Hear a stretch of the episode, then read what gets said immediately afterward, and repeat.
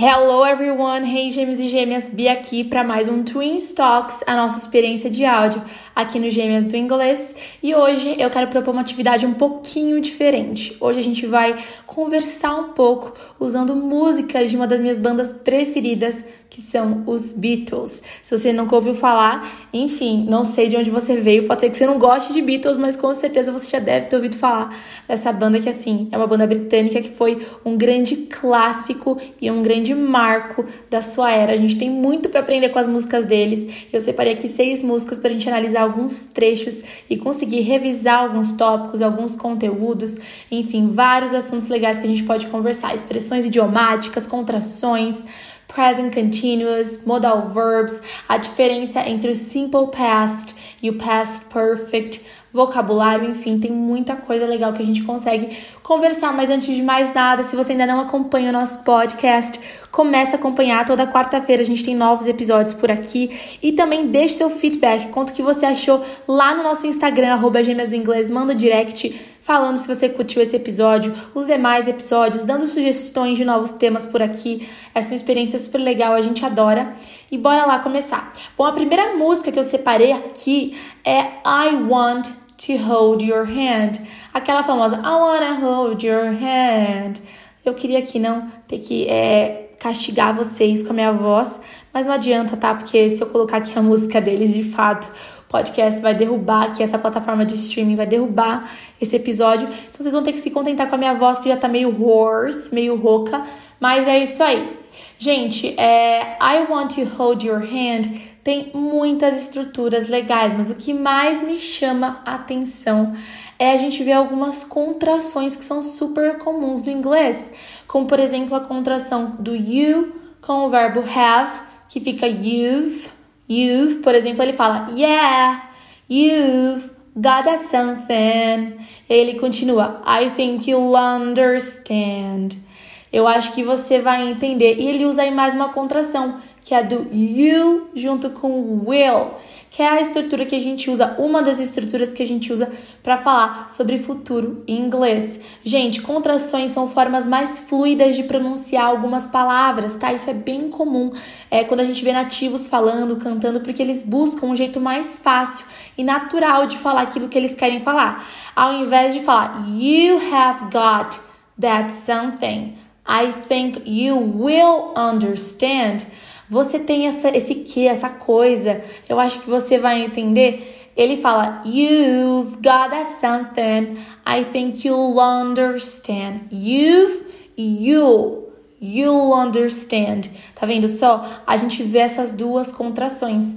Inclusive, já quero adiantar aqui que esse have got, na verdade, é um jeito da gente falar ter em inglês, tá? E inclusive, mais contraído ainda pode virar o nosso gotta gotta, que é aquele famoso G-O-T-T-A, sabe?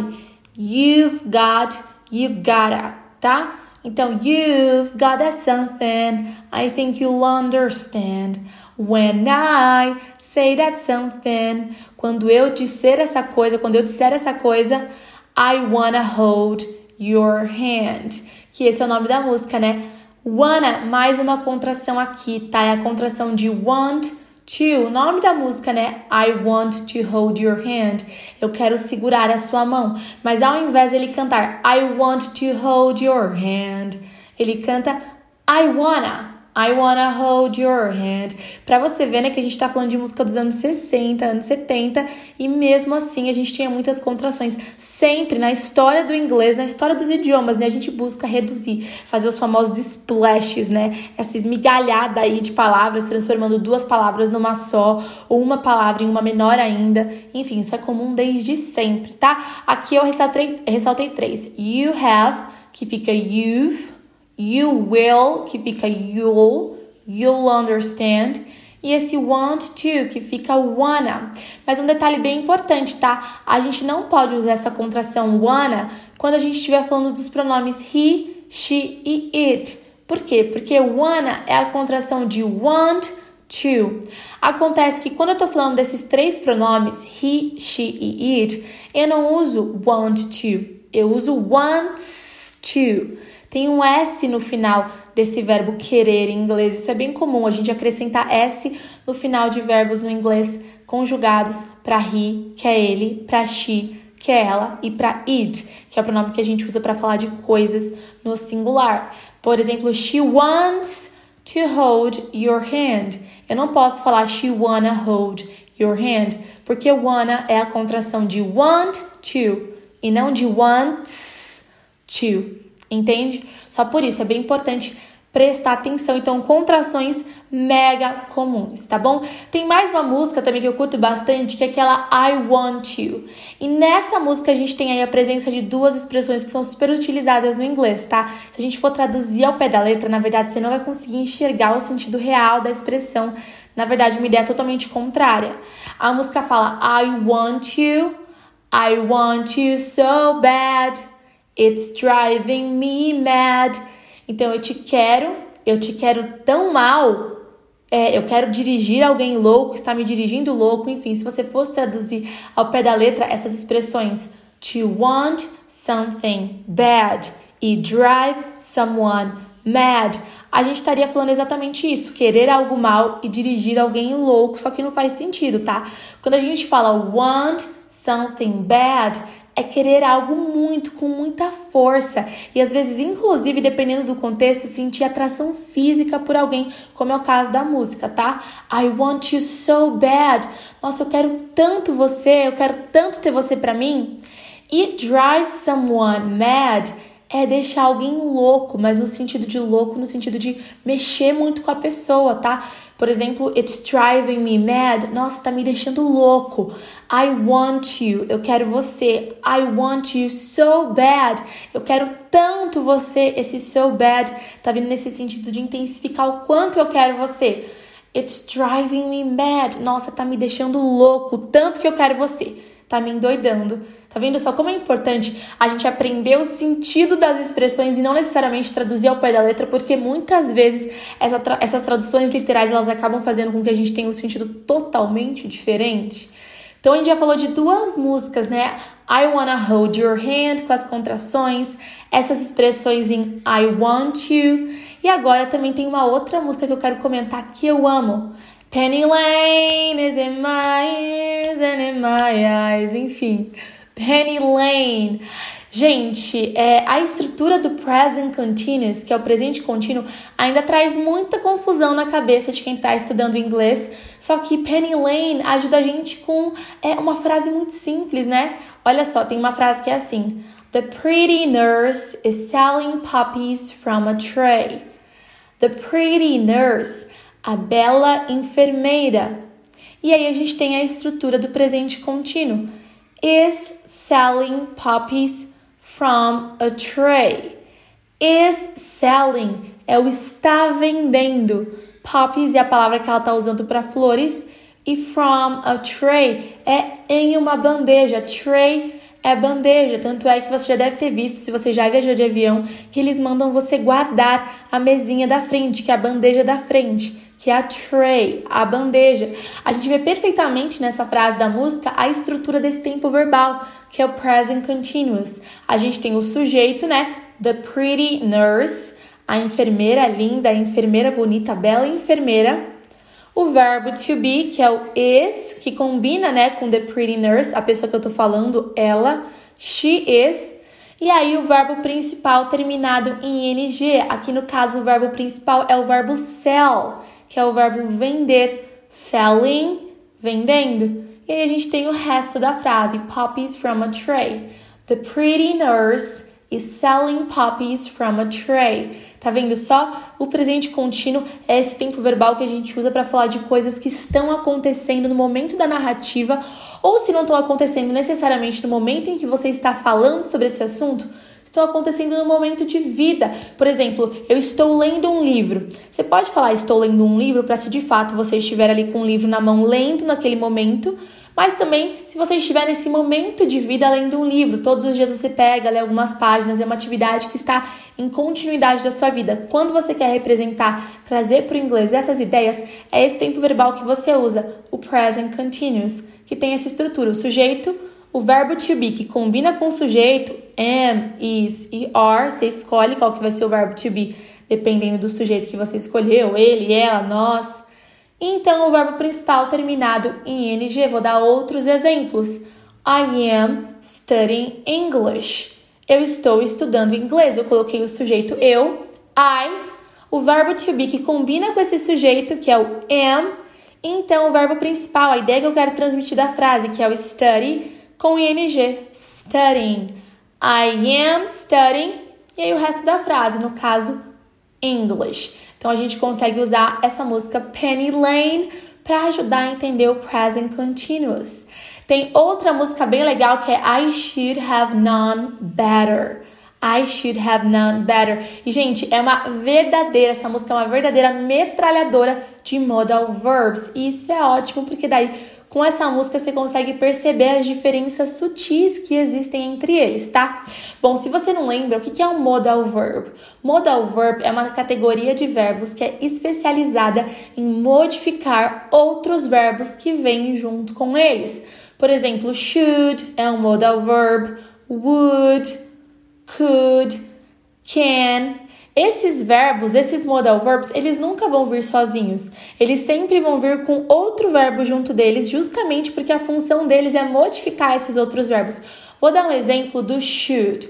O should, ele é muito usado para trazer a ideia de conselho, de algo que você deveria fazer ou deveria ter feito. Por exemplo, se eu falo I study English. Eu estudo inglês. Agora, se eu quero falar que eu deveria estudar inglês, o modal verb vai ser o que vai me ajudar. I should study English. Eu deveria estudar inglês.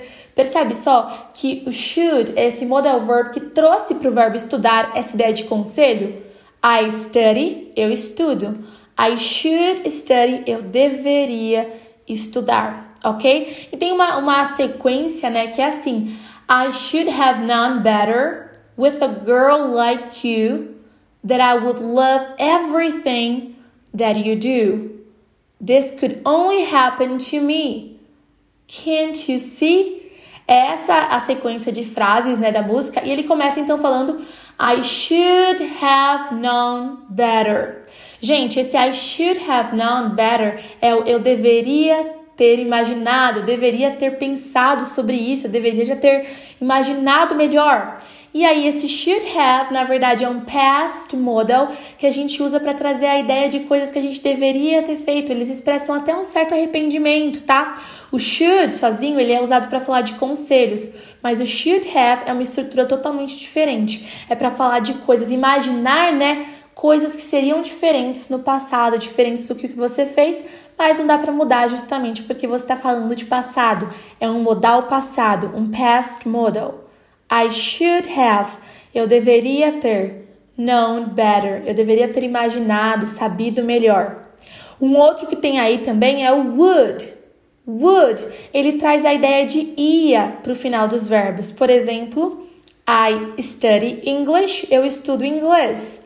I would study English, eu estudaria inglês. Você fala de coisas que você faria I play soccer, eu jogo futebol. I would play soccer, eu jogaria futebol. Tá vendo só?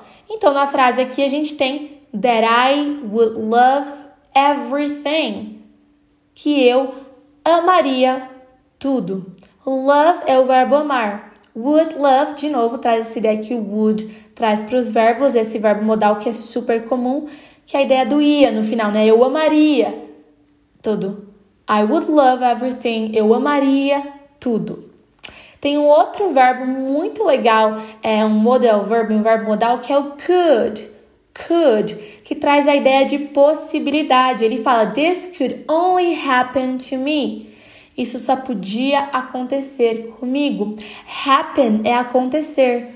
Could happen é podia acontecer. A gente traz essa ideia de algo que podia acontecer, de uma possibilidade, ok? E a gente também tem o can aí, no caso, can na negativa, que fica como can't. Can't you see? Você não consegue ver? O can, ele traz essa ideia de possibilidade também no sentido de conseguir, de poder algo. Você não consegue? Você não pode ver? Can't you see? Então a gente tem aí, como eu disse, uma metralhadora de verbos modais, inclusive um past modal aí no meio, should have, super útil para você conseguir ver essas diferenças. I should have. Eu deveria ter imaginado. I should have known better. That I would love everything. Que eu amaria tudo. Would, trazendo esse ia para o final dos verbos. This could only happen to me. Isso só podia acontecer comigo. Could, com a ideia de possibilidade. Can't you see? Você não consegue ver? Esse can com a ideia de poder, de conseguir. Também tem uma outra música bem legal que pode ajudar a gente, que é A Day in the Life. E, gente, nessa música a gente consegue ver direitinho a diferença entre o past perfect, que é um tempo verbal, e o simple past. Olha só a sequência de frases que a gente tem nessa música. He didn't notice that the lights had changed. Ele não tinha percebido que o semáforo tinha mudado. A crowd of people stood and stared.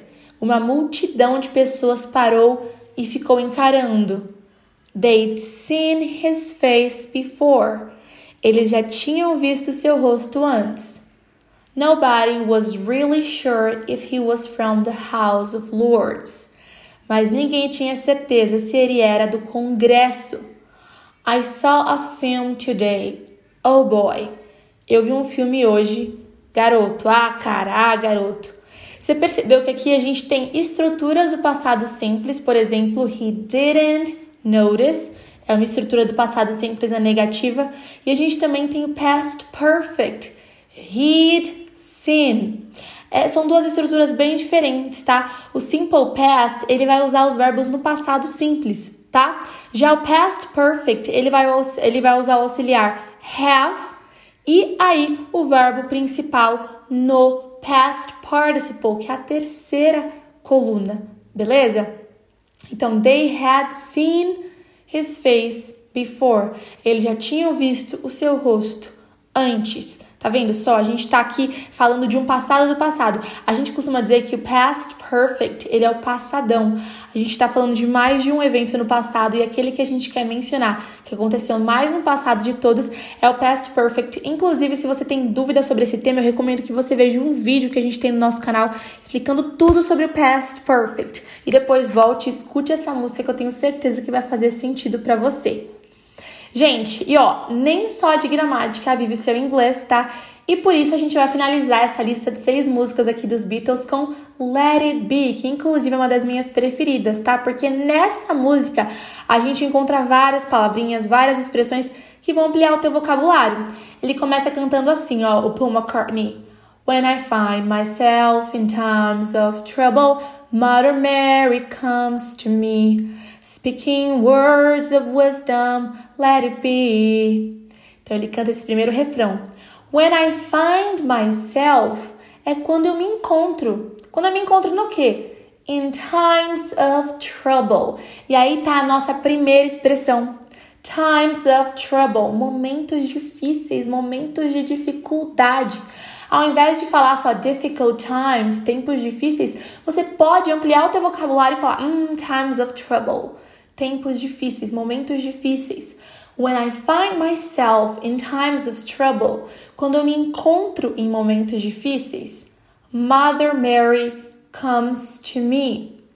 A Mãe Maria vem até mim. E Mãe Maria pode ser no sentido de uma mãe que se chama Maria, mas também da Virgem Maria, Mother Mary, também é usado para isso. Speaking words of wisdom. Olha só, dizendo palavras sábias, palavras de sabedoria, words of wisdom. Mais uma expressão, mais uma palavra aí legal para aumentar o teu vocabulário. Wisdom é sabedoria. Words of wisdom, palavras de sabedoria, palavras sábias. E aí o nome da música let it be, let it be, que seria um deixe estar, é que na verdade é deixa fluir, deixa acontecer, beleza? Deixa ser, deixa ser. Tem aquela música famosa, né, de Frozen, let it go, let it go. Esse let it go é, ai, deixe ir, deixe ir, tipo, não se encane. O let it be é deixe ser, deixa as coisas acontecerem, ok? Let it be. E aí a música continua. And when the night is cloudy. E quando a noite está nublada, cloud em inglês é nuvem. Cloudy, que tem esse Y no final. é nublada. Se você fosse falar com uma pronúncia um pouquinho mais americana, cloudy. Cloudy. It's a cloudy day. Nossa, tá um dia nublado. No caso, ele falou the night is cloudy. A noite está nublada.